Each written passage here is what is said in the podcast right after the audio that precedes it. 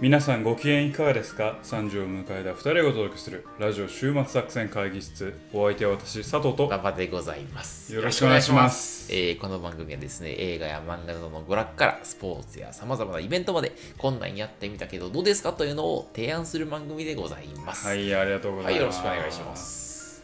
あのですねおこの番組を聞いてくださってる方は、はいはいはいまああの一つのことわざがあるのをご存知だと思いますけはど佐藤が喫茶店に行くとうん。何かが起こるということわざが はいはいはい。あります確かにあなたの喫茶店の話よく聞くね。そう。うん。またあったんですよ。あったんすか？うん。先週末の話なんですけどね。あのまあ嫁とですねう映画に行きましてお映画に。映画でそのまあちょっと時間映画まで時間あったんで喫茶店でコーヒーでも飲もうか言うてはあの私がよく行ってる喫茶店に行ったんはですよねでそこに通された席がですねえー、2人掛けの席、まあ、奥側がソファーになって手前側が椅子という2人掛けの席がこう5つぐらい並んでてでその5つのおど真ん中が空いてたわけですよ。ああ、なるほど。あの、5つあるうちの3つ目ね。3つ目そう。あの右から読んでも3つ目。左から言っても3つ目ね。真ん中ど真ん中。であの妻が奥入って私が手前の椅子のところに入って、はいはいはい。そしたら隣にですねカップルとおぼしき左私の左隣。うんカップルとおぼしき男女。まあ若い多分20代前半かな。カップルがいてうん。右にはやつれたおばちゃん。おばちゃん。やつれたおばちゃん。がいたんですよ。うん。なるほど。でちょっとまずまあこれはもう結論から言うとその2組両方とも私がちょっとすごい奇妙な人たちだなと思ったのなんですけどまず右側のおばちゃんがねうん。僕ちょっと見てるとね辛くなってくるんですよね。なんかもう服も汚くてあなんかヨレヨレなんですよ。でちょっとまあおしゃれな喫茶店というかまあちょっとちょっとここ小綺麗なはいはいはい。喫茶店なんですけうん。どそこで一心不乱にメニューを見続けて。メニューを見続ける。猫背で。もうなんかねちょっと貧しい貧しいのかなっていうもうちょっと心が痛くなるような生活保護を受けてるのかなみたいな心が痛くなるような人でうわちょっと見るの辛いなと思って左に目をやったらですなどうやら出会った出会って間もないのかよく関係が分かんないんですけどうんカップルっぽいのかカップルっぽくないのか。うんまああおそらく馬場はこんな感じなんだろうなっていう男と女といいまあすか。あの要はマッチングアプリとかで出会って初めて喋るような感じそう。あああああ。あで女性の方あももう男性の問いかけ質問に対してうん。すっげえ塩対応塩対応。なんですよね。ああ頑張って男性が喋りかけるけど女男性がそはいはいみたいな。うなんあのまあ言うたらですね。うん。いやなんか漫画とかアニメとか見る、私見ない。あんま興味ないです。うんうん今「ボヘミアン・ラプソディ」がなんかすごく人気で、あんまり興味ないです。つらい。それつらいパターンのやつあっていう。じゃあ趣味とかあるの？あ。いや特にないです。えーっていう。あああなんかそうね我々がねまさにその胸が痛くなるわそれ。話聞くだけで。右側見るとあまあちょっとその生活に苦しいようなあおばあさん。あ左側見るあとあうまくいかないカップル。生きづらいな。もうなんかもう右も左も何と思って。人間生きづらいな。生きづらいな。もう必死なんやその男性の方はなんかめっちゃ話しかけんねんけどもう塩対応なんか最近こういうビジネス書を読んでさえ私本とかあんま読まないんですよね。え 何してんねんそうもう何してんねん。もうなんぼなんでもその塩対応わからんやろとああ思ったんですけどね。まあほんとコーヒーやっていろんな出会いがありますよね。ね。で本当に長いしようと思ったけどもうコーヒーいっぱい飲んですぐ出ましたね。左右両しんどいもんね。もうしん見てられへんなと思ってねという感じでね、まあ、あのコーヒーはもう行かんとこうかなという。行けばいつも何かあるということでね。すごく怖いなといやでもラジオのネタやってる。けどね。コーヒー屋に行くと何かが起こるというね。毎回そんな感じでやってますけどね、というもというわけで今日もこんな感じであ明る明るくやろ明るくやっていきます。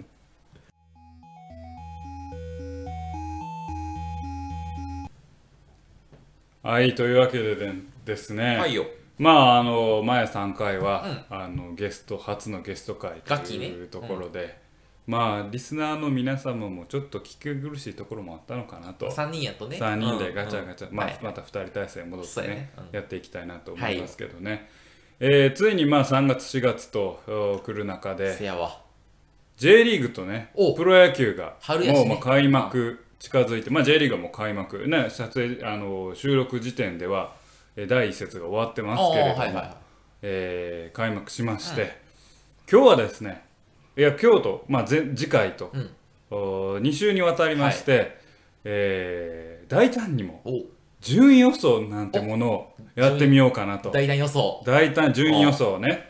で、えーまあサッカー好きの私が今回 J リーグ。はいはいはい野球好きの馬場がはい。来、えー次回、はい。えープロ野球と。はいいうのをねちょっと順位予想してみようかななんていう企画を評論家顔負けのやつを。顔負けのやつを。でまあ実際に来年終わったあーまあその J リーグなりプロ野球が終わった時に、果たしてお前らの予想はどうだったのかとせやな。いうところを、まあ、やってみたいなやってみたいなというところでございますね。じゃあですねあの今回サッカー好きか野球好きかの人は人しか聞かないみたいいやもういや違いますよ。野球サッカー好きじゃなくても、うんうん。これさえ聞けばな、うん。ちょっと語れる。ああそういうことね。という。はいはい。じゃあちょっとそれをきっかけにサッカーとサッカーを野球もそう。はいはいはいわというかりましのをねやってみたいなと思いオッケーオッケー。ます。というわけで今週は J リーグ会 OK ということで私が大胆にも順位予想をねしたいと思ってますけれどもあのですね私がプロ野私のプロ野球の知識に対して、うん。うんうん。あなたの J リーグの知識がなさすぎるというのたが 全然分からへんもんね。私はかなりちょっと気にがかりではございますが。何チームあるかも知らんもん俺。ガスガスね。えー、まあちょっとね、やっていきたいなと思いますけどね。えーっとですね、ちょっと今回考えたんですよ、りあのー順予想ね。そのまあ考える前、考えた前に、えー去年の成績をちょっと振り返りたいなと思いそますれね。重要やわ。はい。うん。で J リーグまず J1、もうはい。J2 はちょっと置いときまして、うんおいとこ J1 はまあ18チームございましてですね。えー去年のお優勝は川崎フロンターレが川崎フロンターレ。2連覇とあいう結果を残しておりますね。で、えー川崎から行ってきますと川崎、広島、鹿島、札幌、浦和、FC 東京、セレッソ大阪、清水エスパルス、ガンバ大阪、こヴィッセル神戸、仙台、横浜、湘南、えーサガン鳥栖、名古屋、あ岩田、柏、えー長崎と。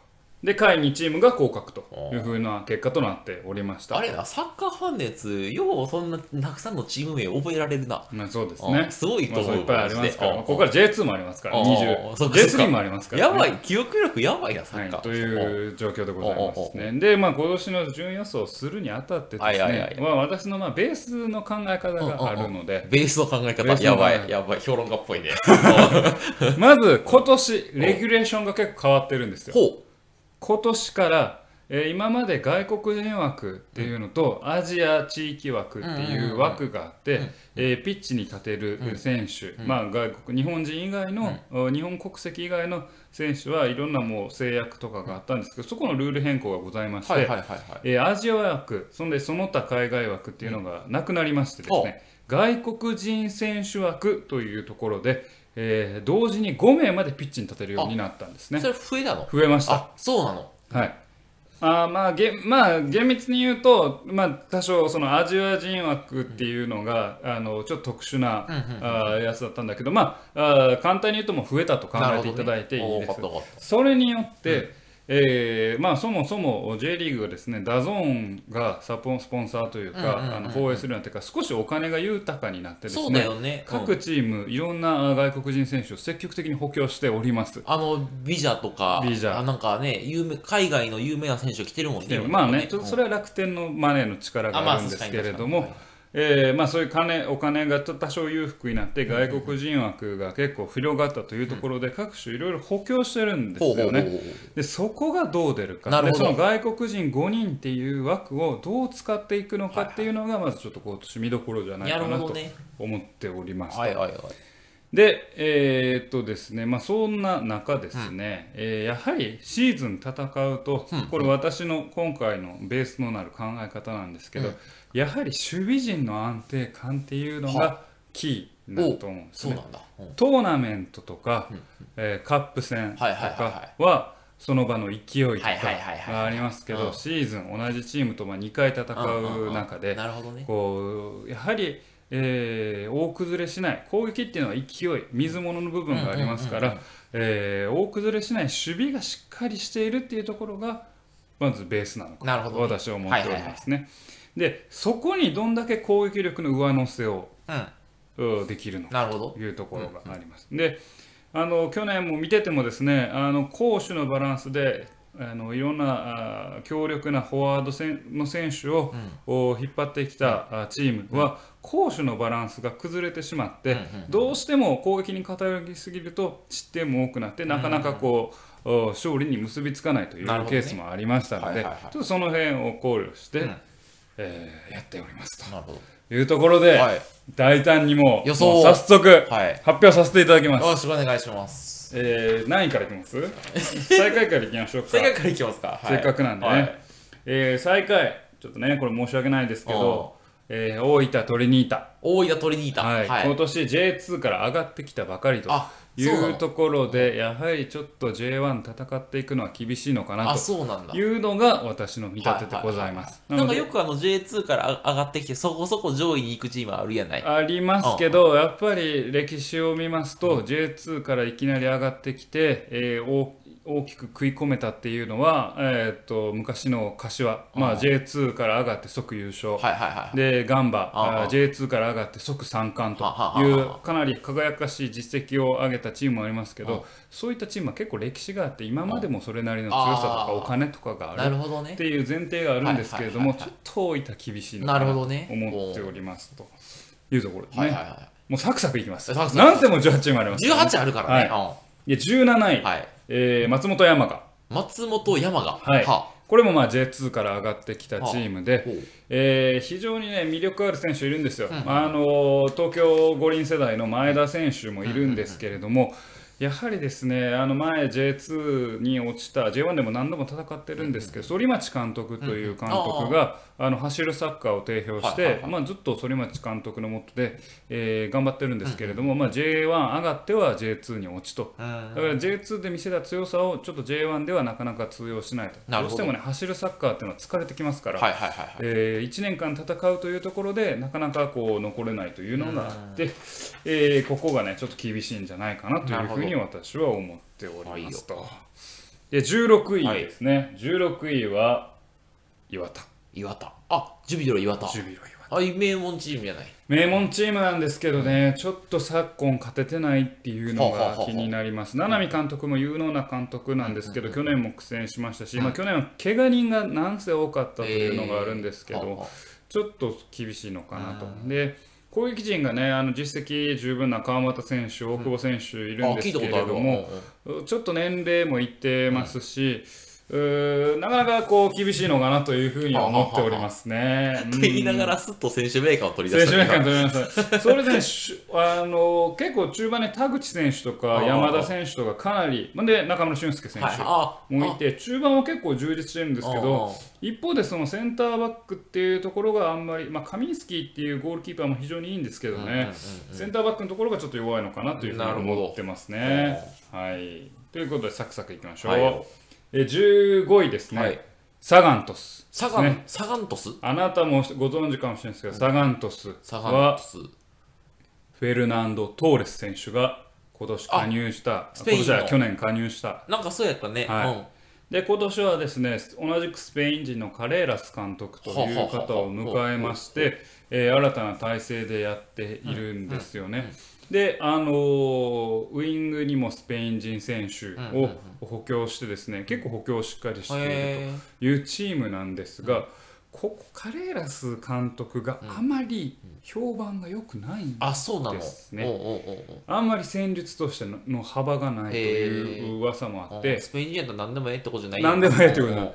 えー、とトーレス頼みのサッカーになってしまうんじゃないか。で、はい。実際第一節では、えー名古屋グランパス相手に4対0という結果を見せてしまったので、あ、負けたの？はい、あ、ボール負けボール負け。ちょっと守備陣大丈夫かへー。最初の基準に照らし合わせるとははははやっぱり年間戦っていくには後ろが弱いんじゃないかうん。なというふうに思っていまして、なるほど。えーサガン鳥栖15位とはいはい。いうところですね。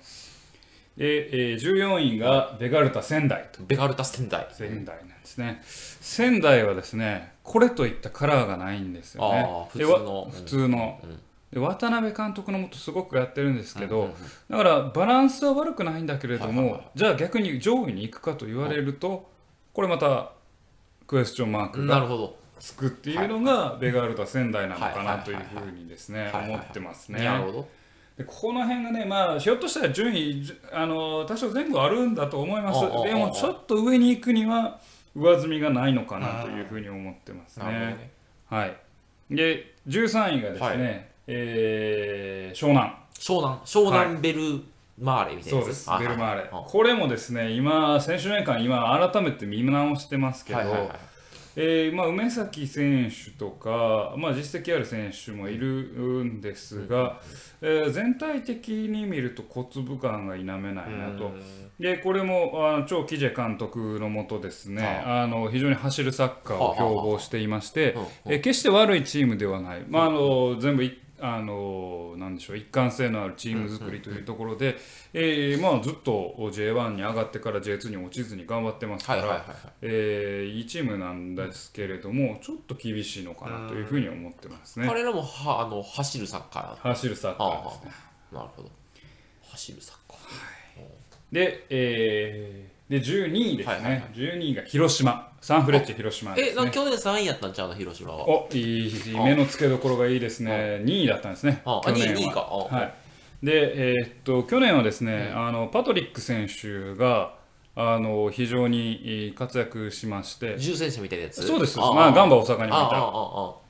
彼があの非常に活躍して彼を生かすサッカーをしてたんですけど、はいはい終盤かなり失速しましああてでガンバの時もそうやったんですけどパトリックは、えーある程度対策が取られると、あんまり通用しなくなるというかそうなんだ、うん。パトリック対策、うん、ちょっとそこを伸び悩むタイプの選手なんでこのままだとあんまり伸びないのかなというふうに思ってどいますね。はあはあはあはあ。はい、にしてもだだいぶランクダウンするんだね。ランクダウン。はいはいはい。ランクダウンしますね。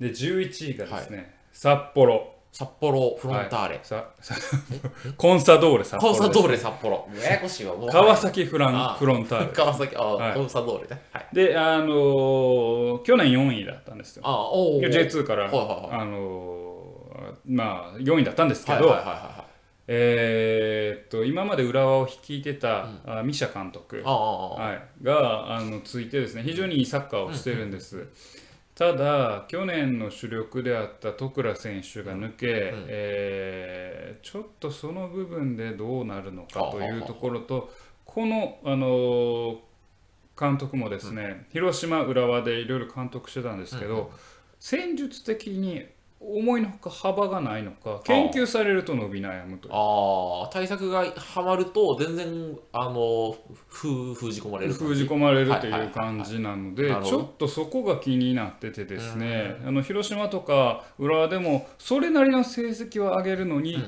えー伸びないなるほど。というのがあって、はいはいはい。まあ、11位ぐらいに収まってくるんじゃないか、去年は実はまあ4位なんですけど、はいはいはい。結構落ちるんじゃないかなということをなるほど。思ってはいます。はい。で10位ですね、はい、はい、ガンバ大阪。あらあなたファンなんじゃないの？はい。バンバ。ちょっとガンバ厳しいですね、あそう。今年は。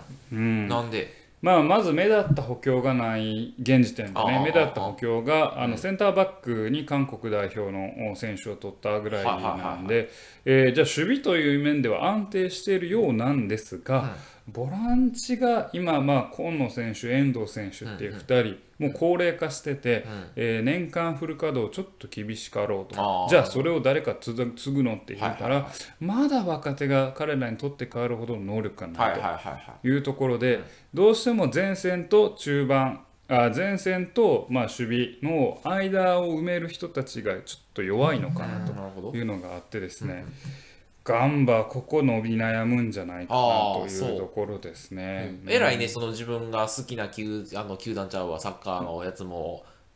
うんちょっとね厳しいんじゃないかな、結構失点多いんですよねこの守備陣も、だはいからちょっと厳しいんじゃなないかなと思ってますね、はいはい、今年は我慢の年で我慢の年ですはいはいね、はい。今年も我慢の年ですか去年も我慢しましたけどね。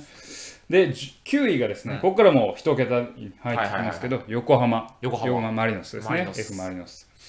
で、えー去年、横浜はですね12位という結果でして、あのポステコグルー監督が攻撃的なサッカーを標榜しましてですね、ようお前監督のカタカナ覚えられんな。はい。あメモ取りました。あメモ取ってた。そっかそっか。ポステコグルーですぐ出てきてはい。あのまあ去年のチームは3点取ったら3点取られるようなチーム作りでして、ゴールキーパーもガンガンちょっと前の方に上がってしまうというようなかなりちょっとバランスが求められる サッカーなんですよね。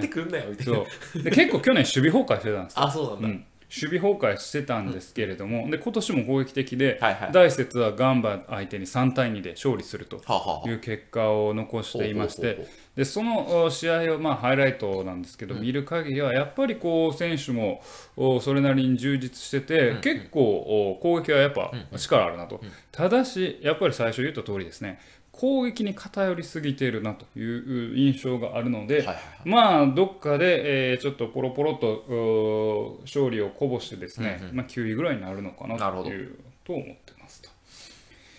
で、セレッソ大阪ですね、8位。8位。すみません、8位、セレッソ大阪です。あ関西勢あかんね。そうですね、8位、セレッソ大阪で、あの去年、えー J2 でですね、東京ヴェルディを、あのえっともう少しでリーグ昇格まで導いたロティーナ監督というスペイン人の監督がなってですね非常に手腕が期待されています。僕結構ロティーナ監督ずっと追っかけてていい選手だなと。あいい監督だなとあそう。思ってて。でガンバに欲しかったなと思うぐらいのまあセレッソ大阪になっちゃったんですけど。で彼のもっと能力の高い選手が多いんで結構いけんじゃないかなと実はセレッソは。でも8位なんだ。8位ですね。でまああのー結構ロティーナ監督そのスペイン系のパスサッカーをしつつも、はいはいはい。標榜しつつも現実的に守備的なサッカーもできたりするんでそういう戦術の幅があるっていうところで、まあ、8位ぐらいには、えー滑り込めるのかなと思ってますと。で7位、浦和レッズ。あら名門が名門そこに。はいまあ、浦和はまあ守備に関してはあんま心配してないんですよね、守備中盤、すごくいい選手がいっぱいいて、問題ないと思ってるんですけれども、新たにですね今年セレッソ大阪から杉本選手というのを元日本代表。そうですね。取ったんですけど、えー富士ゼロックスカップを、まあ、川崎フロンターレと戦ったゼロックスカップを見てたんですけども、いまいちフィットしてないんですよね。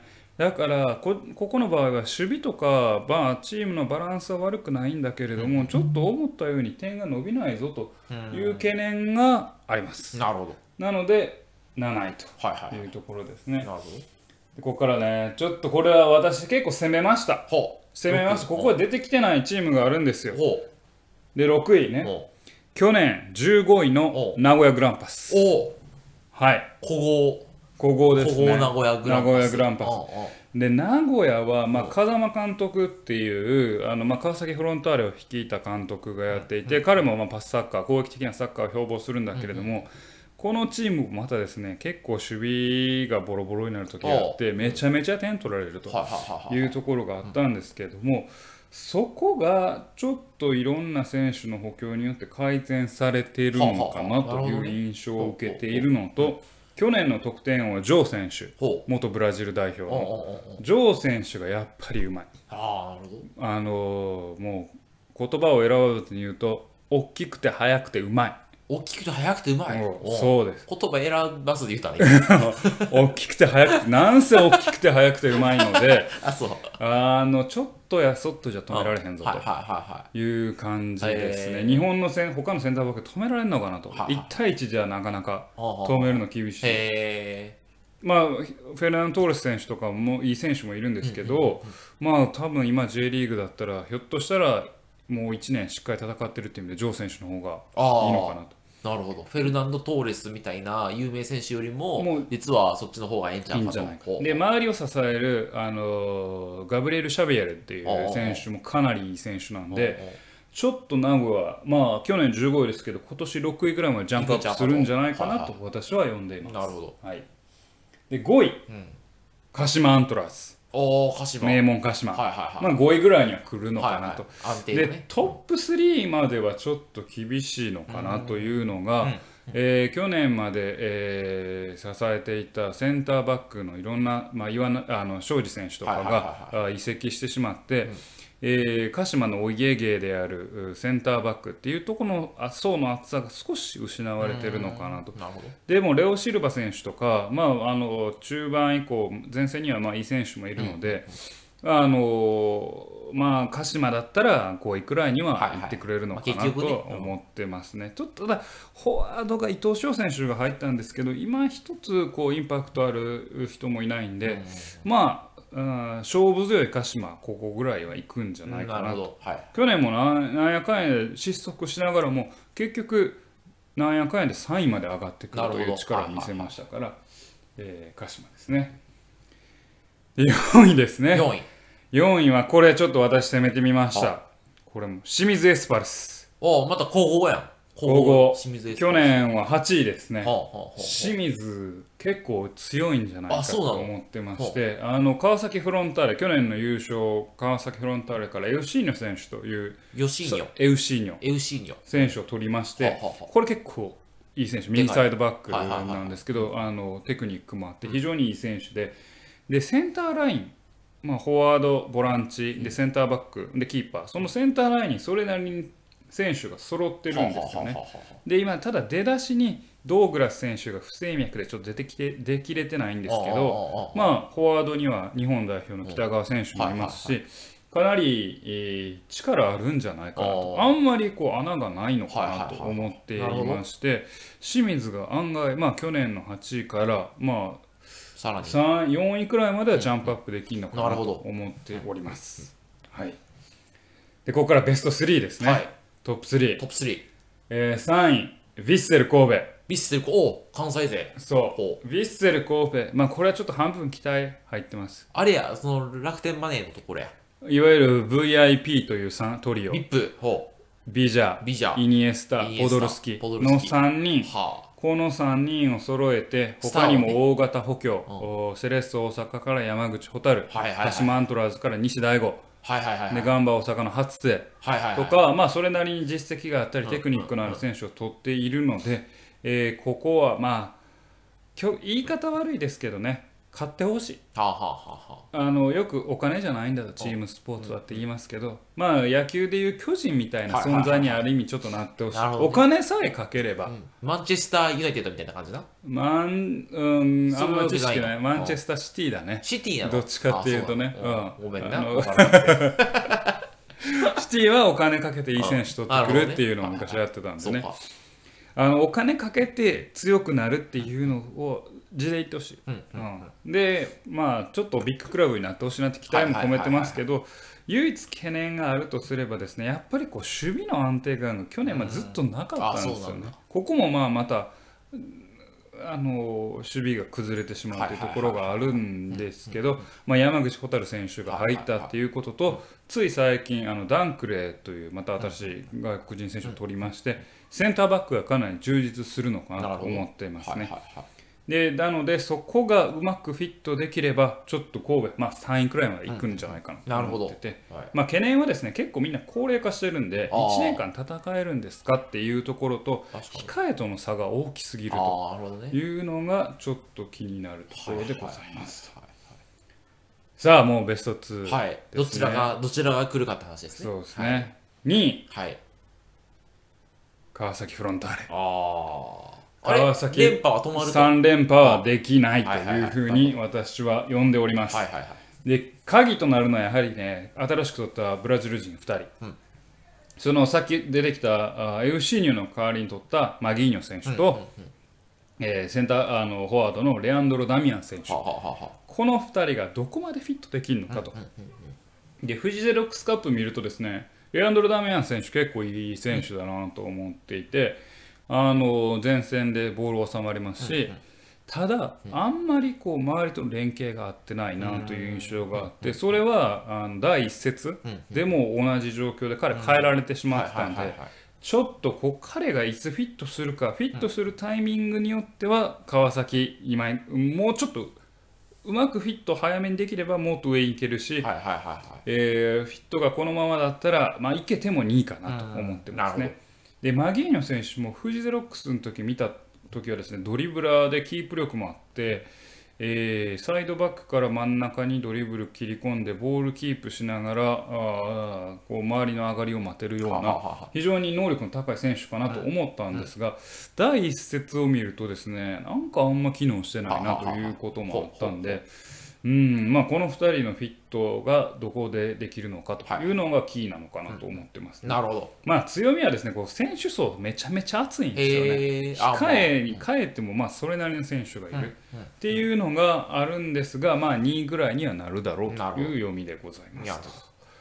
というところでね、はい。これ第1位でございます、これあんまりこここのチームを1位に押す人いませんでした、はい。はいはい他の評論家のやつ見ても、ほえー私がちょっとこれは攻めたうはいはいは予想です。い。はい1位 FC 東京。ほう。東京が来ると。東京来ます。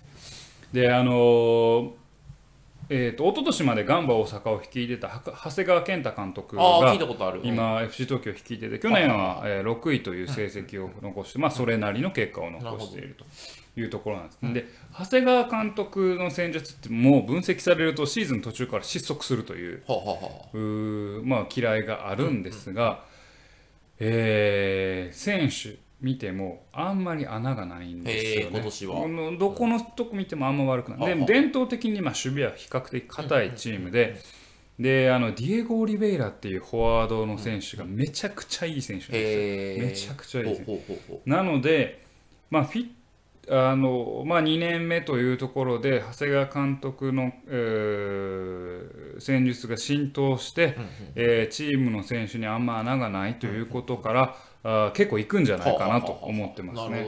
であとまあ注目はあの久保君ですね。どあああの16、7の。そう久保君 うんうん。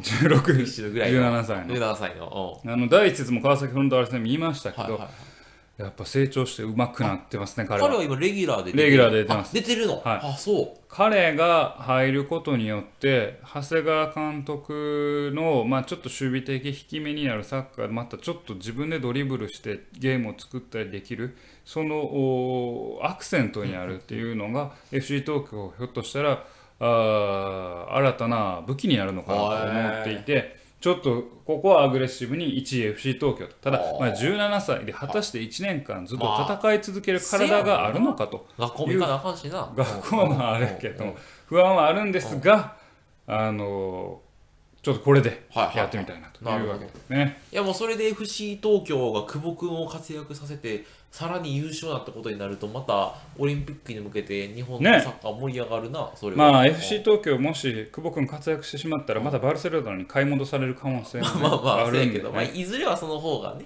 ええんでしょ、日本代表日本代表としてはね、そうなんですよと。というわけで、はい。えーおさらいしますと、はいえーもう一回今度1位から言いますと、はい1位 FC 東京、2位川崎フロンターレ、はい。3位ヴィッセル神戸、4位清水エスパルス、5位鹿島アントラーズ、6位名古屋グランパス、7位浦和レッズ、8位セレッソ大阪、えー9位横浜 F・ マリノス、10位ガンバ大阪、11位、えーふえーコンサドール札幌、12位サンフレッチェ広島、えー13位湘南ベルマーレ、えー14位、えーベガルタ仙台、15位サガントス、16位ジュビロ磐田、17位松本山が、18位大分トリニータとはい。う予想でございます。なるほど。ただ、まあ、まだ中盤戦に向けてはい。各チーム補強したり、えーあるいは移籍される選手もいるんで、あるいは怪我とか、はいはいはいはい。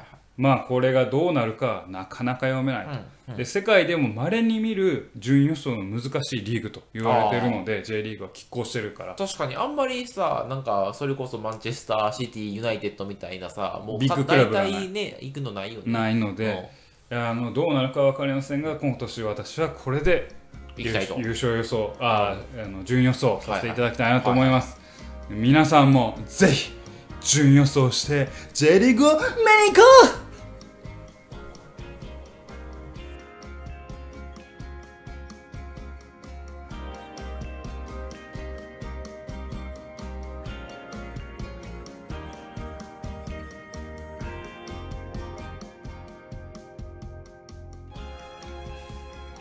週末作戦会議室でお便りをお待ちしております。お便りはポッドキャストのメモ欄に記載されたリンクよりアクセスいただき、週末作戦会議室ホームページ、メールフォームよりお願いします。ホームページ並びにツイッターもやっています。週末作戦会議室でぜひ検索ください。お便りはツイッターにいただいても結構でございます。はいありがとうございます、はい。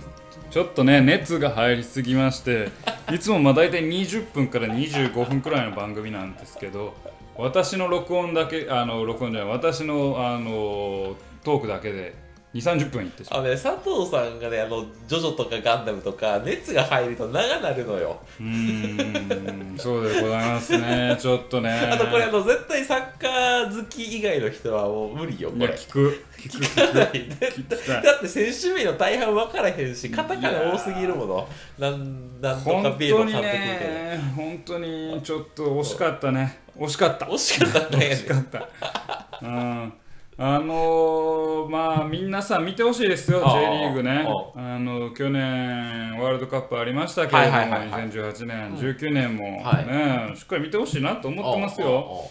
でねあの注目してほしい選手、まあ、いっぱいいますけれども。まだまだあんねんな。まだあります？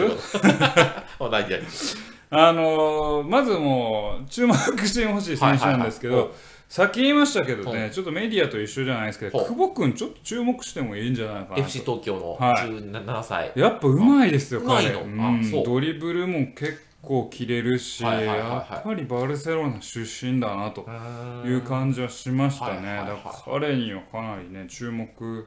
してますね。はいはいはいはい。であの他にですねあの下馬評めちゃくちゃあ低く言ったんですけれども、えーっとこれ果たして彼もうまいのかなという感じなんですけど、あのサガントスにですね、イサク・クエンカという選手がイサク・クエンカ？クエンカ何人？スペイン人。スペイン人。またこれまたバルロセロナの出身の人で、えー彼とフェルナンド・トーレスがどういうこうケミストリーを起こすのかっていうところ。リーをね。う んサッカー界はケミストリー。起こすのかっていうところでは私15位予想したんですけどひょっとしたらもう少し上がるのかもしれないと。ケミストリー次第ではね。ケミストリー次第ではね。あただこのカレーラス監督があんまり戦術の幅ないと思ってますんでちょっと厳しいのかな。というふうに思ってますねあとはまあねダビド・ビジャ選手がどこまで点を取れるのかああ、あというとの、ころね。ビステルビ神戸のね。そうですね。そのビジャとビップやったっけ？イニエスタとポッポドルスキそう。が